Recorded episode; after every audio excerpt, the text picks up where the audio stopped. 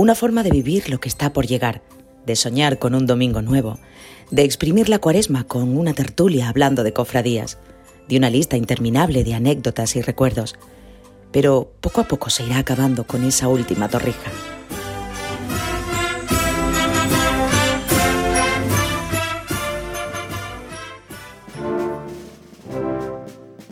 Señoras y señores, muy buenas tardes.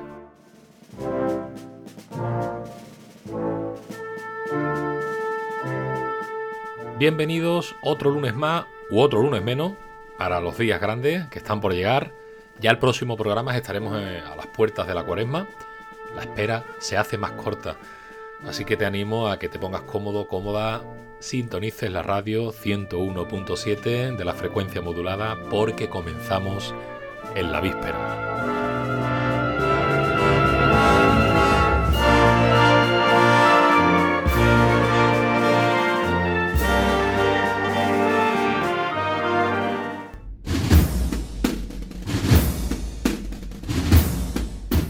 La víspera, con Carlos García.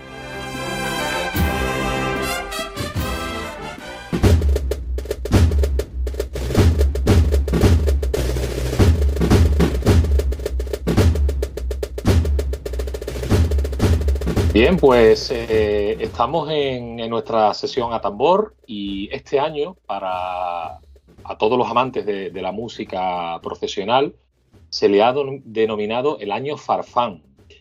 Y del año Farfán nos va a hablar nuestro experto musical, Paco Lozano. Paco, buenas tardes. Buenas tardes, Carlos, ¿qué tal? Muy bien, ¿qué tal? ¿Cómo estamos? Muy bien, deseando hablar de, del que es sin duda el gran revolucionario de la música profesional, ¿no? De Manuel López Profesional, sí. Siempre, siempre, ahora, ahora vamos a profundizar un poco, porque siempre he tenido por entendido eso. Eh, será el próximo 7 de mayo, Paco, cuando se cumpla eh, esos 150 años del, nacimiento de, del genio de San Bernardo, ¿no, Paco? Sí, 150 eh, años efectivamente de su nacimiento, se le dice el genio de San Bernardo, precisamente porque ese era el barrio, ¿no? El barrio de, San Bernardo, de, en el que, bueno, el barrio también de los, de los toreros, ¿no? Y en el que también dejó algunas suposiciones de las que hablaremos. Dice que la revolución llega, eh, Paco, con, la estrella sublime, ¿no? Esa gran marcha. Digamos que eh, con la estrella sublime es con la que hay un, con un, hay un punto de inflexión, ¿no?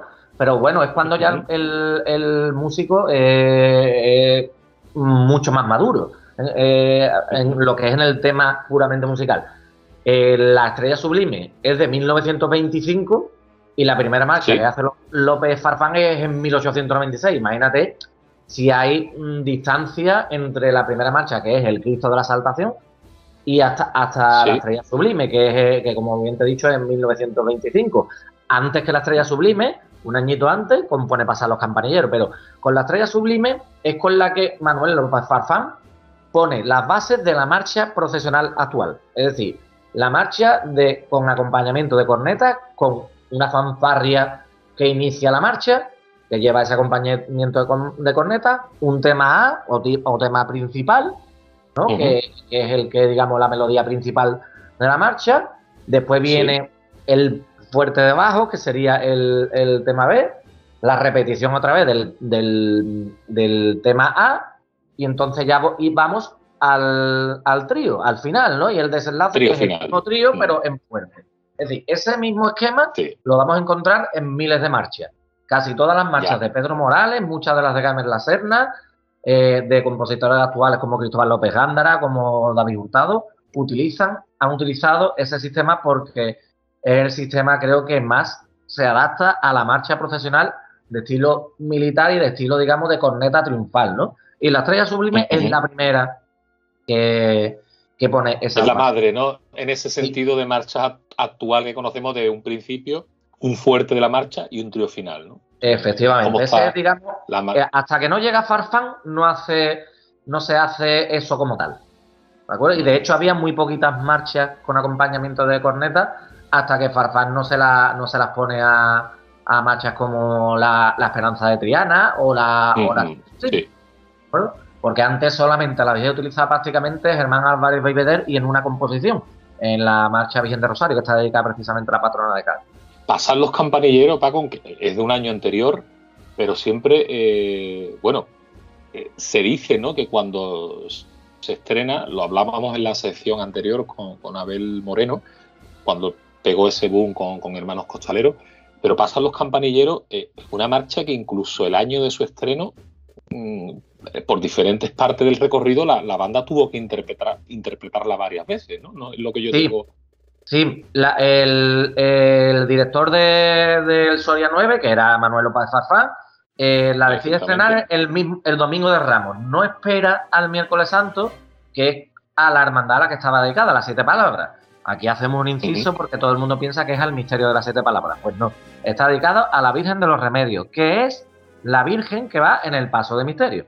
¿Vale? De las siete palabras. Los que conozcan la Semana Santa de Sevilla, eh, la Hermandad de las Siete Palabras tiene tres pasos, tiene el Cristo de la, el Nazareno de la Divina Misericordia, que va en silencio, el misterio de las siete palabras en sí, que lleva una Virgen a los pies, que es esta Virgen de los Remedios que estoy hablando, y la Virgen del Paso de Palio, la titular, la otra titular mariana. Paco, he tenido la suerte de ser costalero algunos años del misterio de las siete palabras. Pues entonces, sé, perfectamente, sé perfectamente de lo que, lo que me, está, nos estás contando. Y sí es verdad que bueno, que pasa de, ese triunfo de la, de la marcha eh, en el año de su estreno, en los años venideros, a, llegar un momento a que se prohíbe, ¿no, Paco? ¿Qué es lo que ocurre? Sí, se prohibió. Mira, como te he dicho, esta marcha la, se estrena detrás de la Virgen del Socorro. Hoy día sería impensable, ¿no? Escucha pasar los de, Totalmente. En el amor. Pero, pero, bueno, se estrena, se estrena en la calle Sierpe y se tiene que interpretar como seis o siete veces después de. Y es más, cuando se cerraron las puertas de Salvador después de la recogida de la Virgen, la gente que estaba afuera le pidió a la banda que repitiera Paso a los campanilleros ya con la Virgen recogida. Con eso antes de que se fuera la, la, banda. Imposible a día de hoy. Claro, y de hecho, el miércoles santo, cuando se recogió las siete palabras, la gente se amotinó para que en la puerta de la iglesia de San Vicente para que se tocara pasar los campanilleros antes de que se recogiera el misterio de las siete palabras. ¿eh? De hecho, hay una corriente en la Hermandad de las Siete Palabras de hermanos que les gustaría volver a que el misterio llevara banda de música, en vez de cornetas como las que lleva hoy. Eh, de hecho, en la Magna lo, lo llevó. Efectivamente. Yo entré, el año yo entré el año después de la Magna y, todo el mundo decía, yo vaya pasada en la Magna con, con la banda de música, andando prácticamente sobre los pies, ese misterio que es una virguería. Y, hay una corriente, sí es verdad que ha habido siempre una corriente. siempre ha existido eso. Y bueno, eh, pasa a los campanilleros, el cardenal Segura la prohíbe, la llega a prohibir, porque mm, ve de que eh, tiene unos tintes tan, tan, tan alegres que hasta ahora no se habían visto en las marchas profesionales y la llegó a prohibir. Hay dos tramos en los que se prohíbe, porque también te digo de que es verdad que se llevó a cabo la prohibición, pero las hermandades no la tocaban en carrera oficial pero sí la tocaban fuera, de tapadillo. En sitios los que en ese tiempo no había tanta información y si tú la tocabas en, la plaza de San Marcos de vuelta, pues eso no, ahí no se enteraba nadie, ¿no?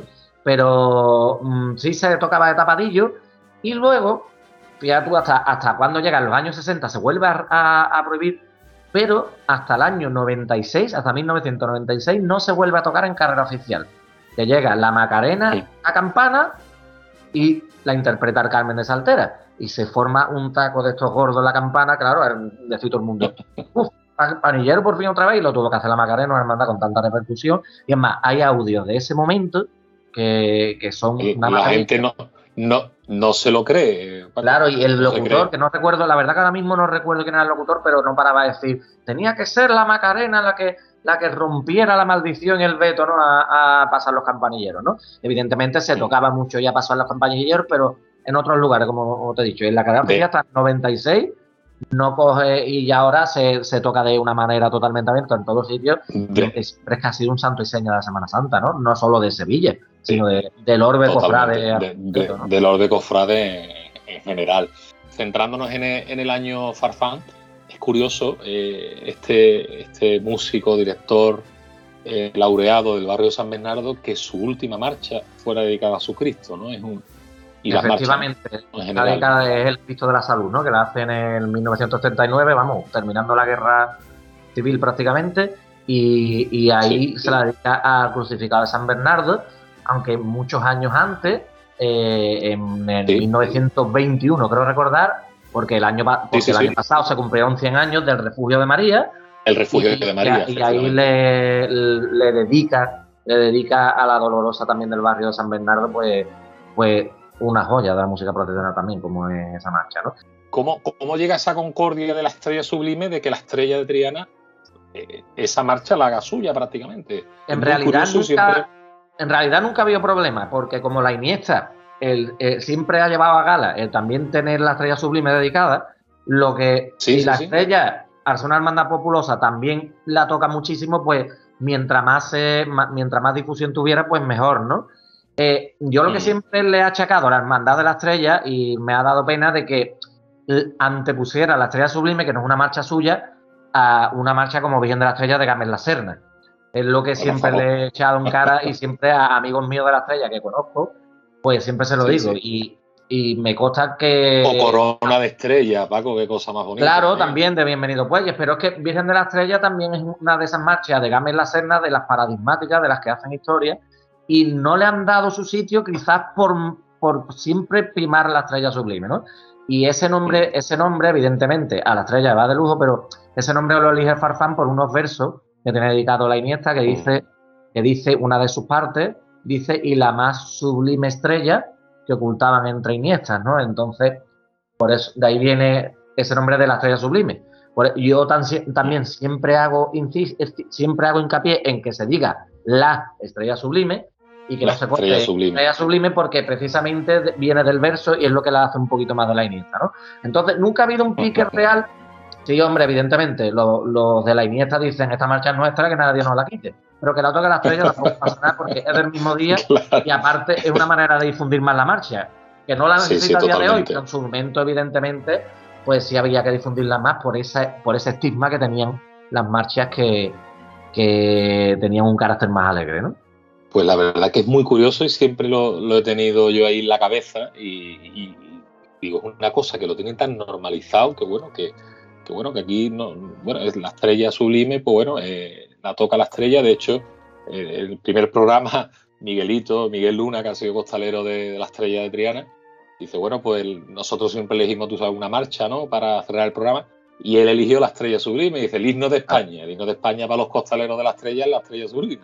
claro, es, la marcha de cabecera. de hecho, la marcha de cabecera de, la Es así, entra en campana. Es curioso que eh, cuando entra en esta, entra con estrella sublime y llega a la estrella y, si no entra con ella, seguro que suena en la campana. Es decir, es que eh, es curioso, pero bueno, que volvemos a lo mismo. Como una marcha que suena a Domingo de Ramos por los cuatro costados, que suena en la estrella, que suena en la Iniesta sabemos que está dedicada a la Iniesta y que evidentemente por el nombre le va le va que ni al pelo a la, a la, a la dolorosa de San Jacinto y más siendo una virgen, una, talla tan sublime, ¿no? Es decir, que no le podría venir mejor el nombre también a la Virgen de San Jacinto. Así que sea como sea, lo importante es que la estrella sublime sigue siendo una marcha de referencia y entre los compositores que conozco, que tengo muy buenos amigos, siempre dicen de que hubieran, hubieran dado una mano y parte de otra por haber compuesto la estrella sublime, ¿no? Porque la consideran el Santa Santorum, ¿no? De la, de la marcha. De, la marcha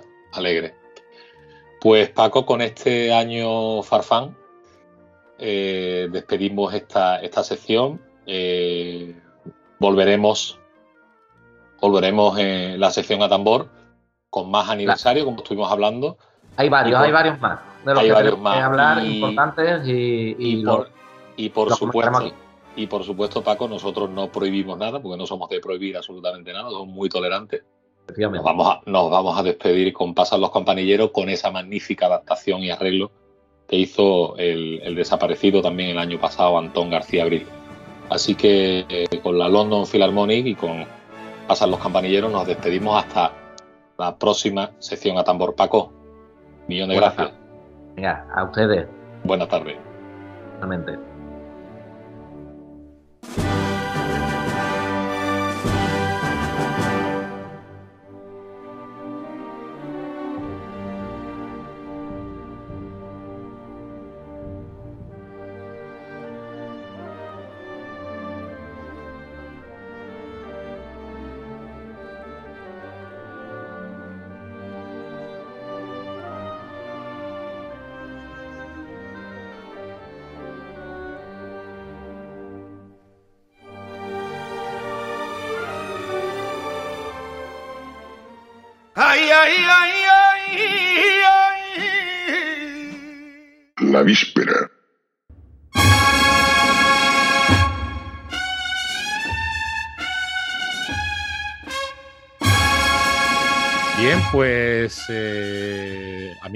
de la víspera, ayer en San Fernando, eh, se presentó el, disco del coro de San Juan de la Cruz, Sones de Devoción, que lo tengo aquí en, mis manos, un disco muy bonito, la portada ya la pudieron ver ayer, es unas nubes que, se abren y deja paso a, un Cristo crucificado. Y eh, para hablar del disco y de la presentación, pues tengo aquí a, a mi querido Manuel Ángel Cano, que, nadie lo conoce por Manuel Ángel, todo el mundo lo conoce por mm. Mane Cano. Él es el presidente de la Asociación Cultural y Benéfica que gestiona todo el buen hacer del coro San Juan de la Cruz. Mane, buenas tardes. Buenas tardes, Carla. ¿Qué tal? ¿Cómo estamos?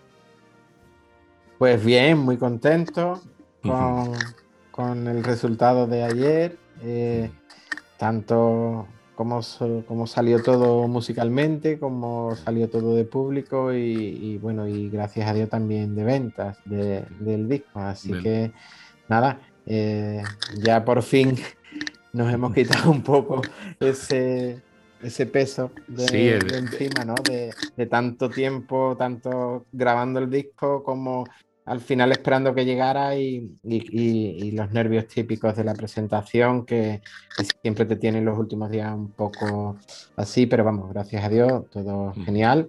Y nada, ahora a vender todos los discos que podamos. Que, se pueda. se trata.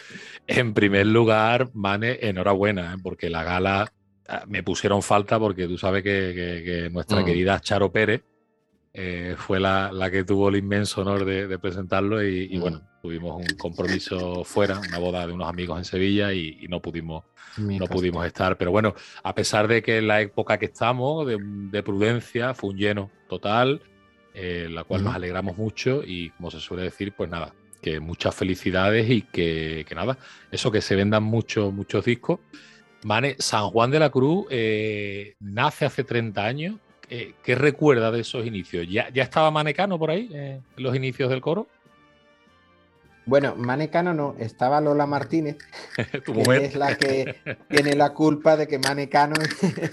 Este, eh, bueno, Lola llegó al coro hace 40 años, más, que 30, 40, al poco de hacer la comunión, o sea que a partir de ahí formó parte mucho tiempo del coro parroquial y bueno, cuando mm, yo la cuando yo la conocí,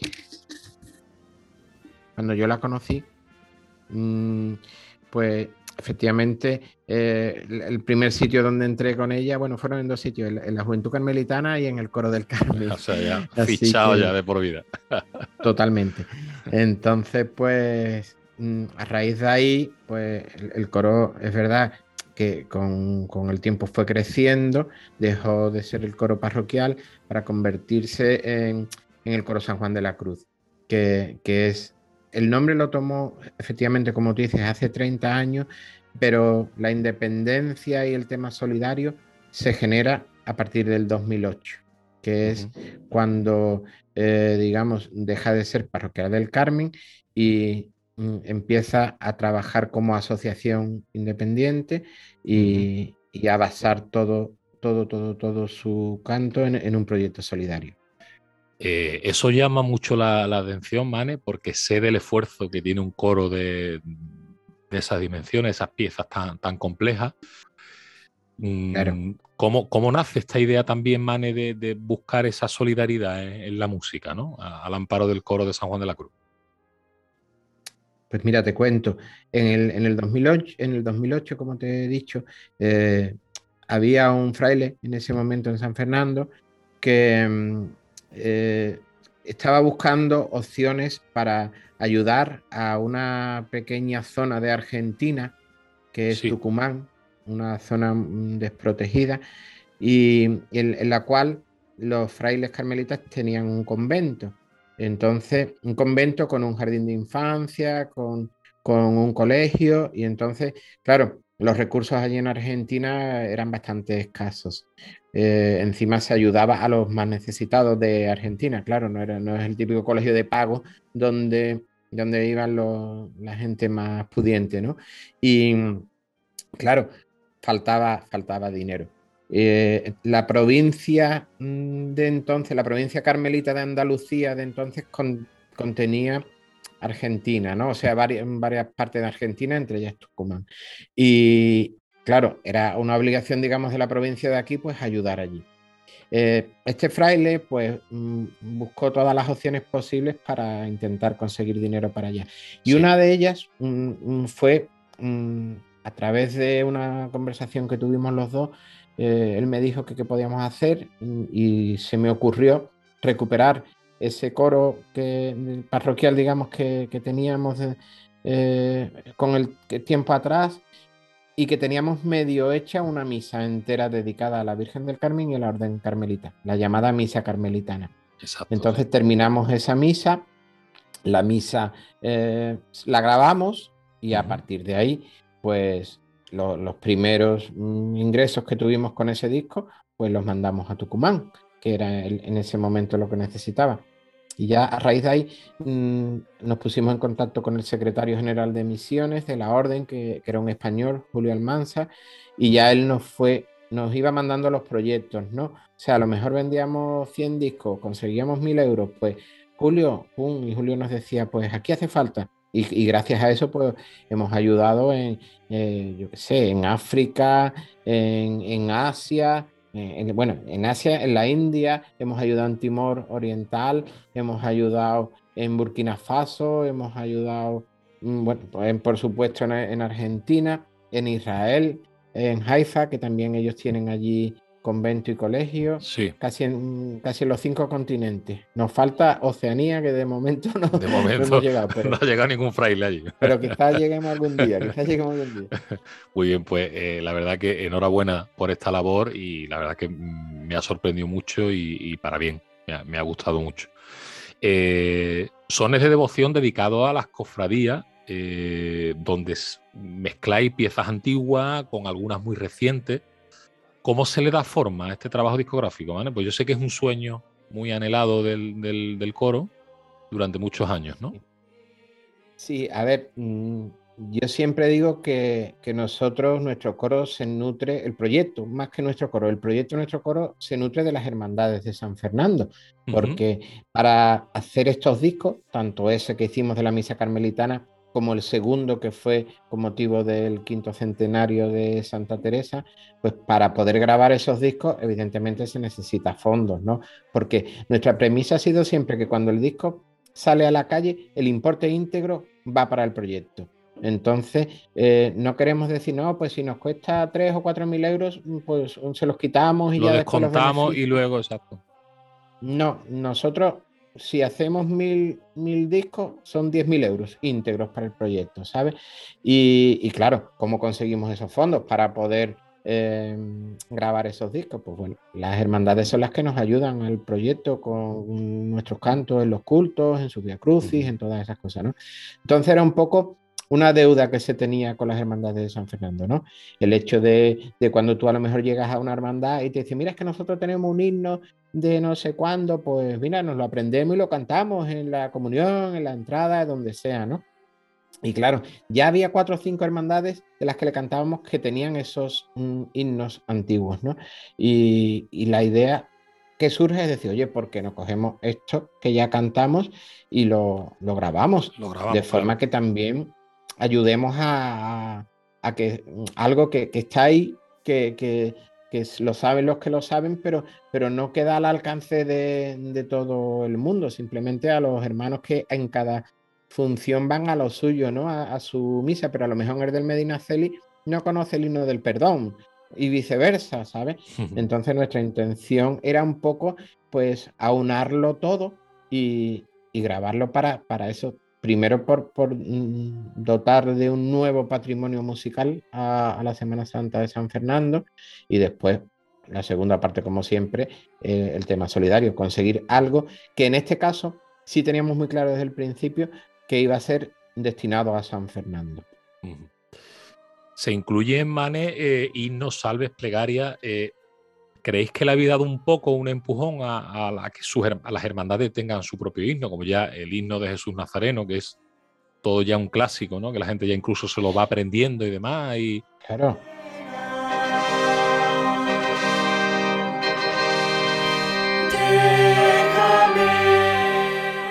No, no, eh, mira, por ejemplo, ya que, ya que lo mencionas, el himno de Jesús Nazareno, como la gente cofrade de San Fernando sabe, surge con la letra que le pone Antonio Elías en el pregón del regidor en el año 2010, que lo canta un coro de carnaval en, ese momento y, queda ahí, ¿no?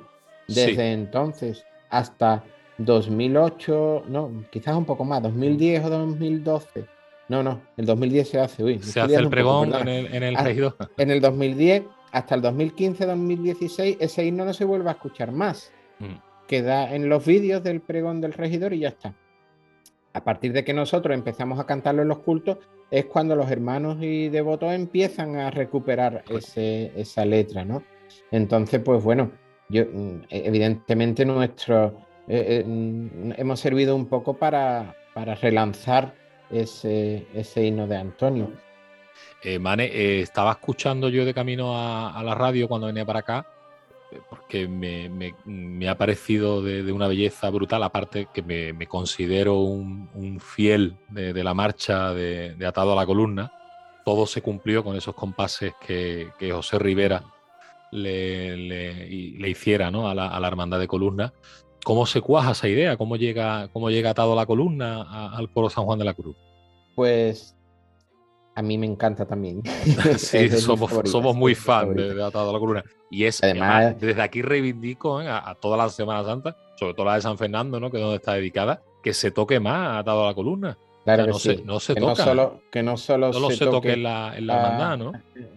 Eh, con las lágrimas, sino que se toque en, todos los pasos de la isla, porque es un marchón impresionante. Sí, la verdad que sí. Pues, a ver, esa, esa, esta composición representa un poco lo que nosotros quisimos desde el principio con el disco, que es ofrecerle a las hermandades que no tenían nada la opción de que fueran ellos los que eligieran qué es lo que querían, ¿no?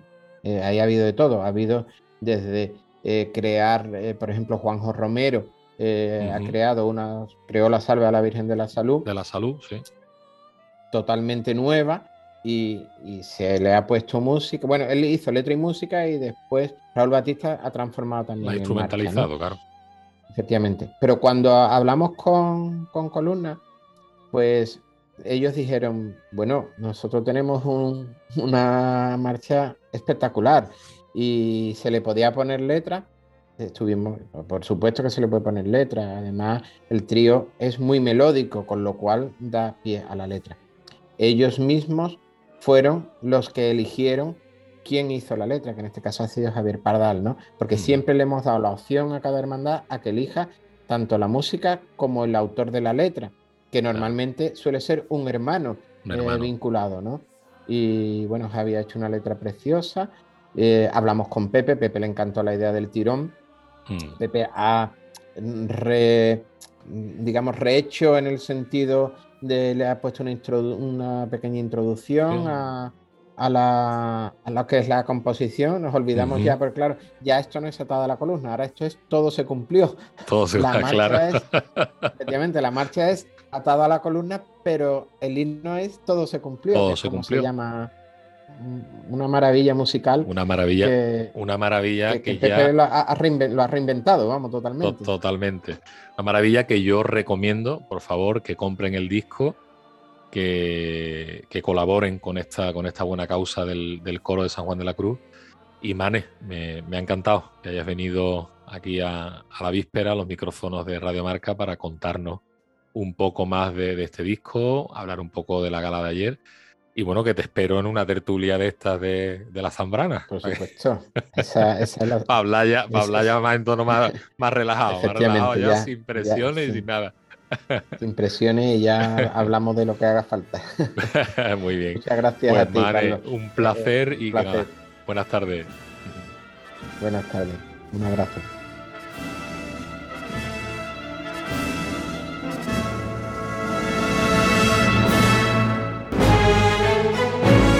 Víspera con Carlos García.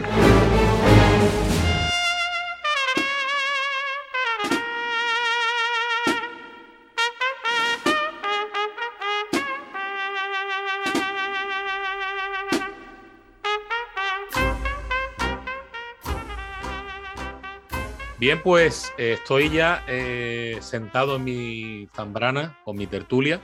Una tertulia que he de decir que muy reducida, pero bueno, por lo menos está, estamos bueno, poquito, y bueno. Miguel, buenas tardes. Buenas tardes. Ramón, buenas tardes. Hola, buenas tardes, ¿qué tal? ¿Qué tal? ¿Cómo, cómo estamos? Aparte de estar de lunes, ¿eh? que ya, ya, ya estoy acostumbrado a que me lo digáis. Aparte de estar de lunes, ¿cómo estamos? Casi de Marte. Casi de Marte, totalmente. Casi de Marte ya es otra cosa. Oye, que hay un proverbio que dice que superado el lunes, superado ya toda la semana. ¿eh? Ahí está. O sea, nos levantamos el lunes, ya si madrugas el lunes y ya empiezas a hacer cosas, ya el martes como que cuesta menos, ¿no, Juan Ramón?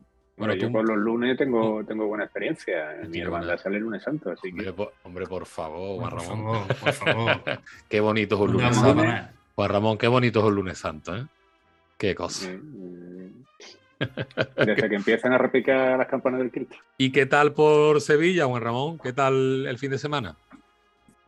Pues aquí ya todo hierve, ya el ambiente de precuaresma total. eh, muchísima gente en los actos. Y este, desde el viernes hasta ayer he podido ir algunos. Estuve en el traslado de los titulares del Cristo de Burgos a su parroquia, en el Via Crucis de la Candelaria, en un par de conciertos que ha habido. Eh, estuve también visitando algunos altares de culto, que como siempre impresionante y majestuoso el, el que ha montado la Hermandad del Calvario en la Magdalena. Es- Yo creo que si no es el Es mejor, Increíble. es que- es de los mejores que se montan en Sevilla en, en precuaresma y en cuaresma.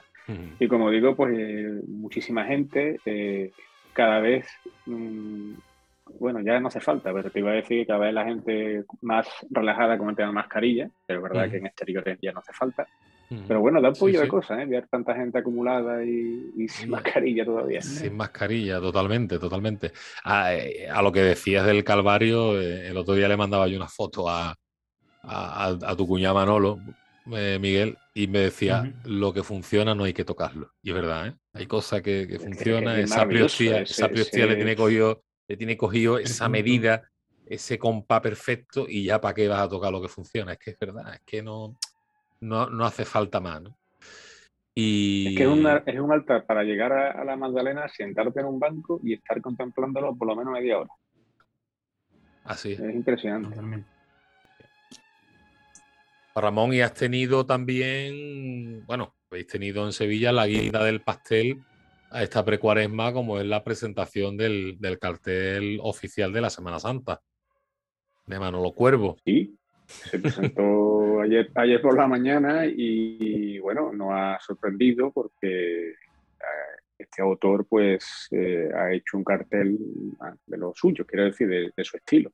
En la Eh, línea. Quizá la nota un poco más sorprendente, por lo menos para mí, ha sido incluir el detalle de, de la eh, estampa de la esperanza de Triana, que cruza su mirada con la del Cristo del Cachorro.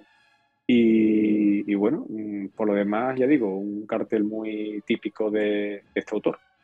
Mm. Miguel, ¿qué te ha parecido el cartel? Pues yo, yo estoy como Pago de Lucía, ¿no? Entre dos aguas. Por un lado, por un lado, la verdad que, hombre, el estilo de, de- de este artista es el que es, ¿no? No lo vamos a cambiar por, ¿no? por mucha ranciedad que haya en, en ciertos sectores cofrades, ¿no? Pero la verdad que hacía falta un poquito de color en los carteles.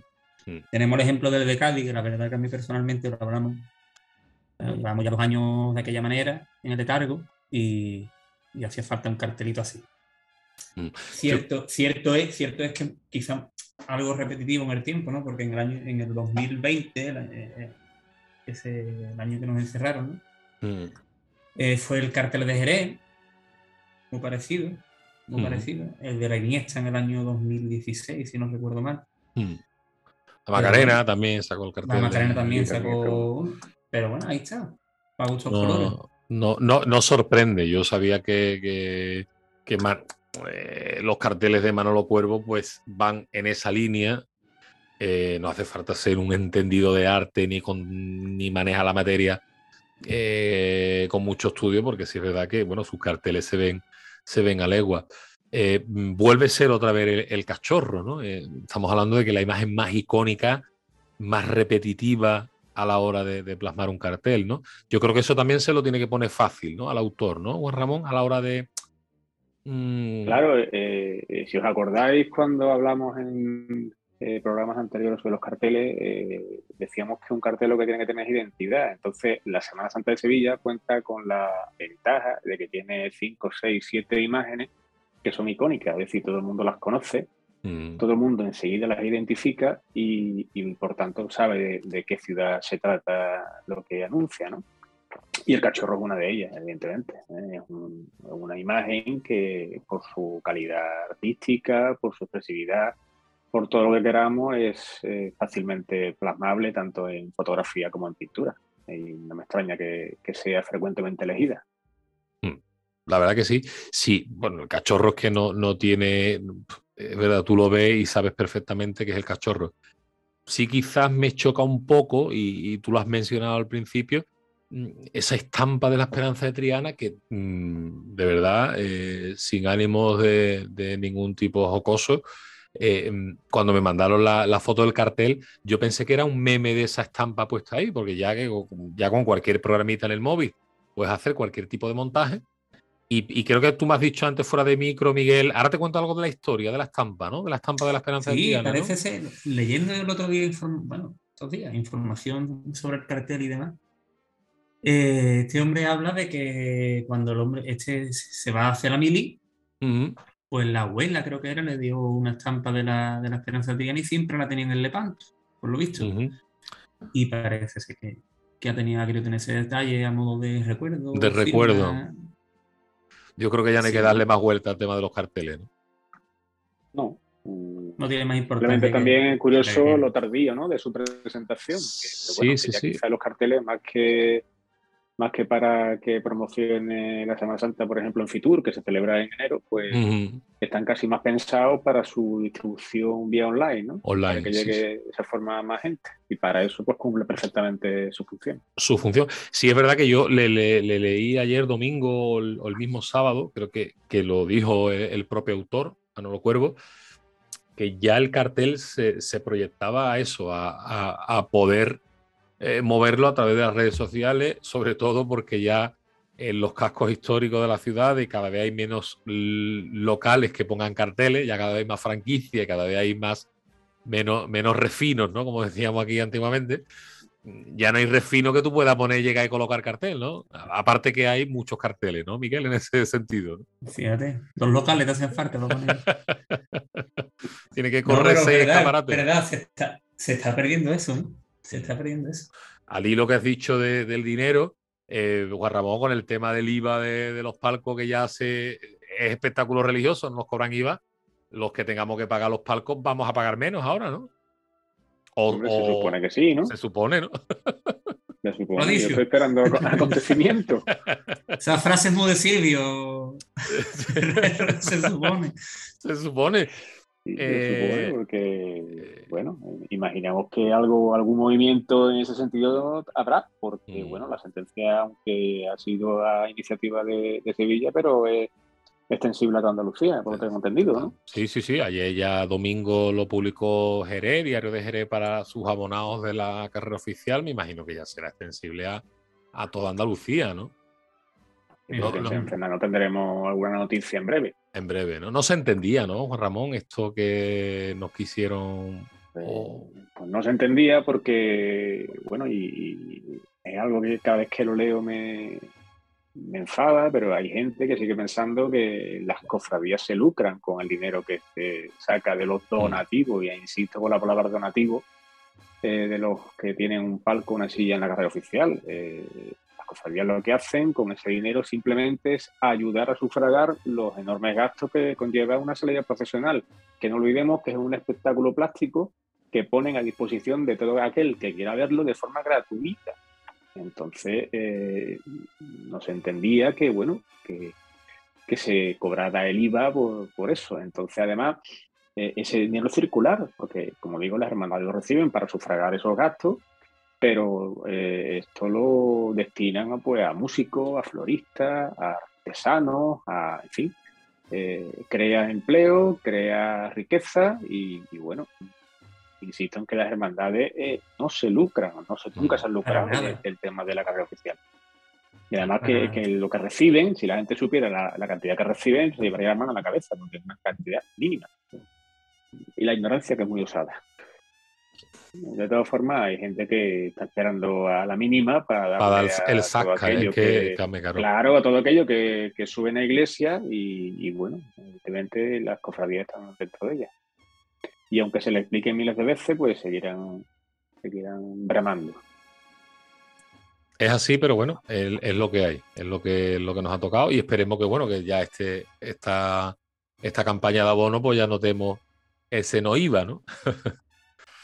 Eh, bueno, Miguel, tema costalero, cargador, eh, gente de abajo, ¿qué tal? Porque eh, pues me, llegan, me llegan muchas cosas, fotos de gente con mascarilla, cuadrilla sin mascarilla, cuadrilla con... Ahí se ve, Carlos, está la cosa, yo lo que he estado viendo ha sido por redes sociales, ¿no? YouTube y demás y se ve de todo, se ve de todo. Gente con mascarilla bajo el paso, sin mascarilla. Date cuenta que son eh, recomendaciones, no son restricciones ni, normativas, o normas, mejor dicho. Entonces, claro, de momento que juega con estas recomendaciones, ya cada uno que vea, que vea lo que hace. Yo personalmente, personalmente prefiero ahora mismo ensayar con una mascarilla que no de cofradía en la calle. Hombre, está claro. Por lo, Eso que pueda pasar. Está claro que a largo plazo no se puede, no se puede hablar y no se puede jugar con esto. Pero a ver qué pasa. A ver, a ver cómo vamos. Ahora está Antonio Santiago, ¿no? Haciendo el estudio trabajadera. sí, pero ese estudio, por lo visto, Miguel, no tiene repercusión, resultado, barra eh, estadísticamente fiable hasta dentro de un año. ¿eh?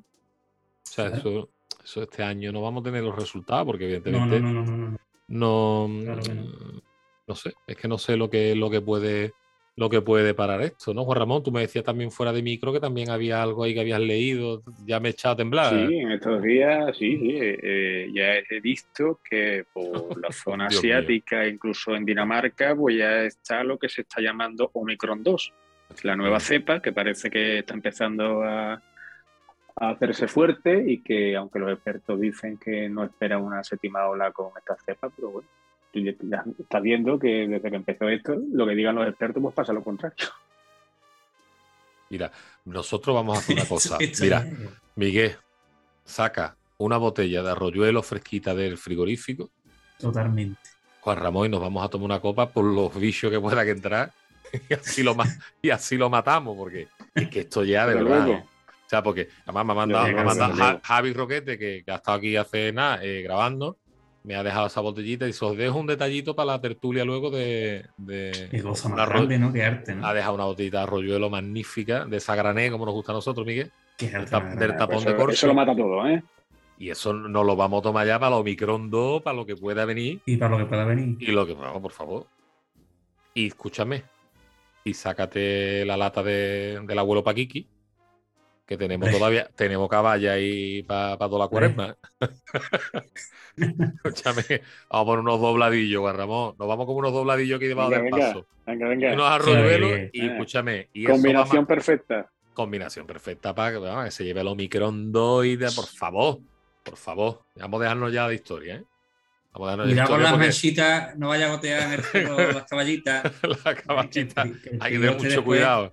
¿Eh? Tú sabes que él me deja el rollo de papel, ¿no? Cuando se va me dice, toma, el rollo de papel por, si se derrama algo, se cae un botellín, una copa. Pero bueno, que nos lo vamos a tomar y bueno, eh, yo espero que esto mm, lo vayamos alejando porque vaya tela, ¿eh, Ramón? Yo el sábado estuve en una boda, tío, y, me decía, ah, una boda en Sevilla, me decía gente de, las cofradías que, bueno, tú sabes que nosotros nos vamos juntando y estamos locos ya de pasar de, de reggaetón para ponernos a hablar de paso, ¿no? Y me decía, aquí yo que ver una calocasía en, en, Sevilla el sábado, tío, al sol no se podía estar. Y dice, tú ves este tiempo, pues ya verás tú que va a caer todo. Por lo que no ha llovido. Todo que no ha llovido va a que caer en es Semana es que Santa y en feria. Digo, digo, dos pues, pedazos de pues, Semana Santa que ha habido estos dos años atrás. ¿eh? Yo digo, bueno, aquí levantito, aquí en Cádiz, Bueno, levantito sí. que se notaba hasta Jerez, ¿eh? Encendí un palio, bro.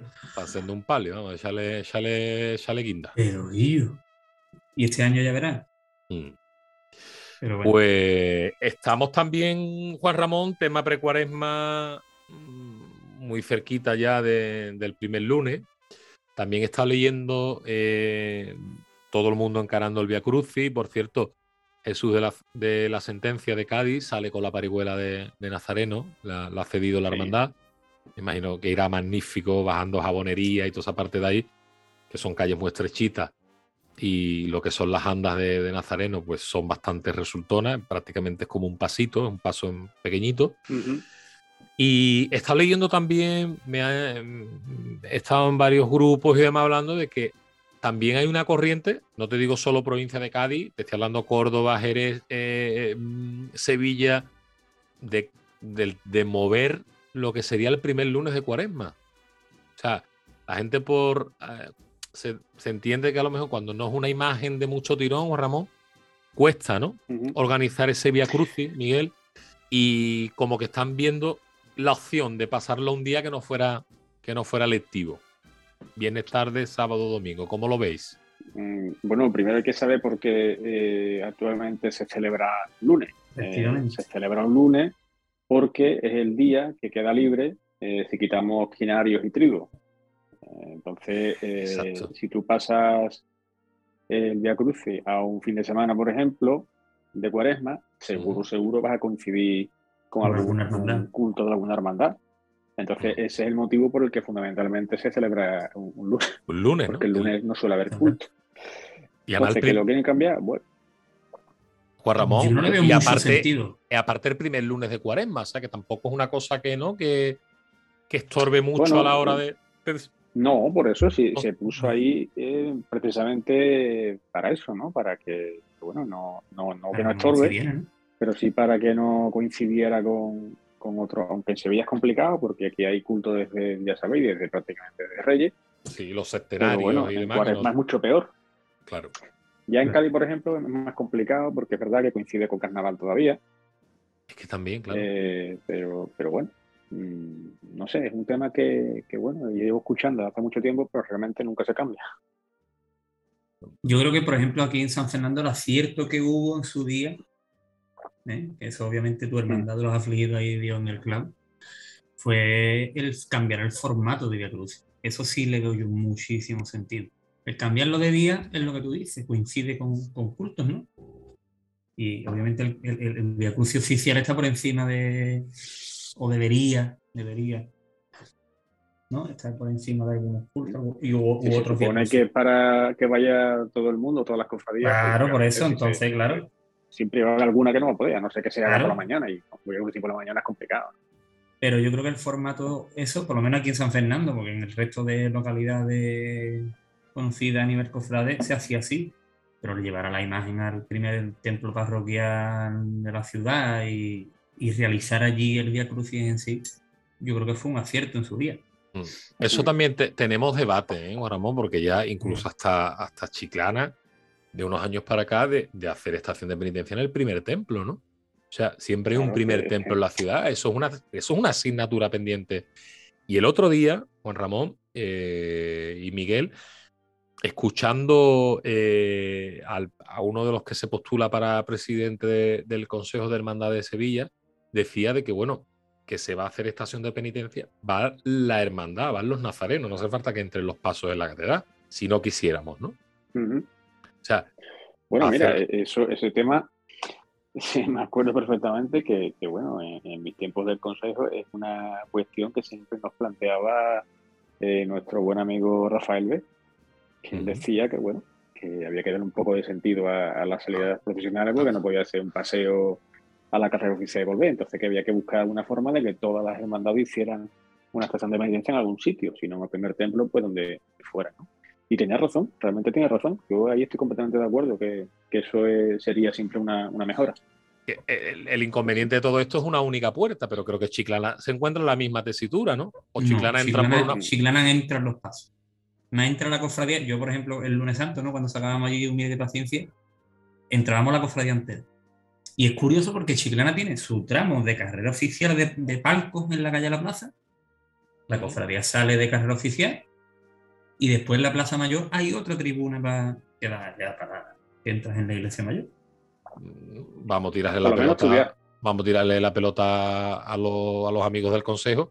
A ver si se pueden plantear en algún momento de que por lo menos darle ese sentido a la estación de penitencia. Juanra. Dime. Tú que, tú que lo sabes seguro, eh, de las pocas que hacen estación de penitencia es Veracruz, ¿no?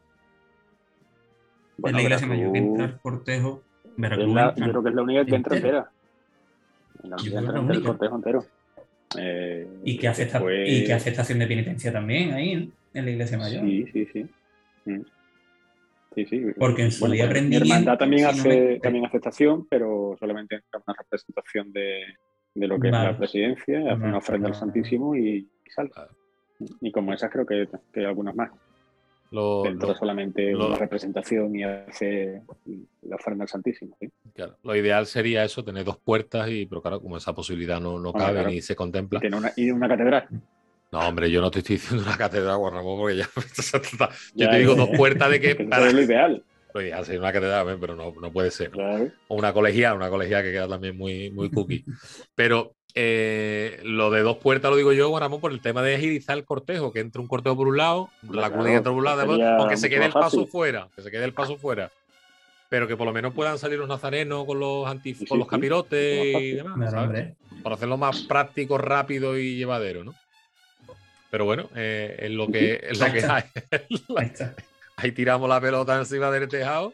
Y nada, amigos míos, muy bien. Vamos a dar los jarrillos, ¿no? Sí. Venga, Miguel. Yo creo que se lo podemos dar, que la tengo pendiente, la tengo en la agenda. Sí. Eh, se lo podríamos dar al, consejo, ¿no? En este caso, ya que le hemos tirado la pelota. la pelota, pero al consejo, ¿por qué se lo vamos a dar? ¿Por el tema de la estación de penitencia o? No, eso cuando lo haga. cuando lo haga. Eh, por la exposición, hombre, de Ópera Nova. La verdad que yo creo que está, por lo que he visto yo por, la, por las redes, está muy completita y muy bien. ¿eh? No tenía oportunidad de verla. Me la tengo guardada para Yo todavía no la he visto. Yo todavía no la he visto. Pero tiene muy buena pinta. Las cosas como son. Pues la verdad que sí, tiene un pintón bastante interesante. Los estrenos, todo. Mm. Mm, tengo muchas ganas de verla. Tengo muchas ganas de verla. La he visto por, por vídeo y demás, por los compis de, Pasión. Y mm, la tengo pendiente para esta semana, porque este fin de semana no, he podido. ¿Vale? Pues nada, jarrillo de, de Cruzcampo, que además que lo tienes ahí, ¿no? A ver, a ver tócalo para que. dale, dale, dale, un chipilín. Oh, cómo suena, ¿Eh? cómo suena eso. Una maravilla, ¿eh? pues... pues... nada, jarrillo de agua, de, de, cervecita fresquita, que yo creo que allí más de uno del consejo lo va a coger con lo, lo va a coger con unas ganas. No espérate. fresquita. Y yo de marcha, pues. El otro día me escribió, por cierto, tengo que mandar un saludo a, a un oyente que nos escucha desde Valencia. Eh, es Cañailla, trabaja en correo, está destinado allí. Y bueno, en sus turnos de, noche, pues se pone a escuchar eh, la víspera. Y bueno, que me, escribió el otro día, que, que dándome la enhorabuena, que se le hace muy corto esta ahorita. Ya le he dicho que en Cuaresma pues, tendremos esas versiones extendidas del programa, eh, de la tertulia. Y, nada, eh, él es hermano de Columna y por supuesto le, vamos, bueno, me dijo que, que, sí podíamos poner la marcha mm, y fue azotado, ¿vale? Así que con y fue azotado vamos a despedir este programa hasta el lunes que viene, que será lunes 28 de febrero, día de nuestra Andalucía, cosa más grande pero estaré, estaremos aquí. ¿De acuerdo? Muy bien. Pues, nada, buena semana. Juanra, buena semana. Miguel, buena semana. Buenas tardes. Lo digo, compañeros. Que, seáis muy felices. Y vámonos que nos vamos. luego. Hasta luego. Luego. Mira por las caballas, ¿eh?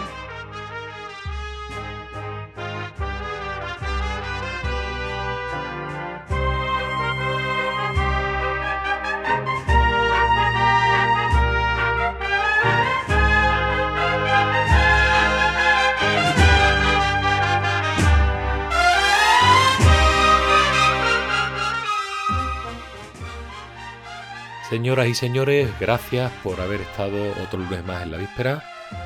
Nos vemos el siguiente lunes. Que pasen una feliz semana y disfruten de esta bendita víspera.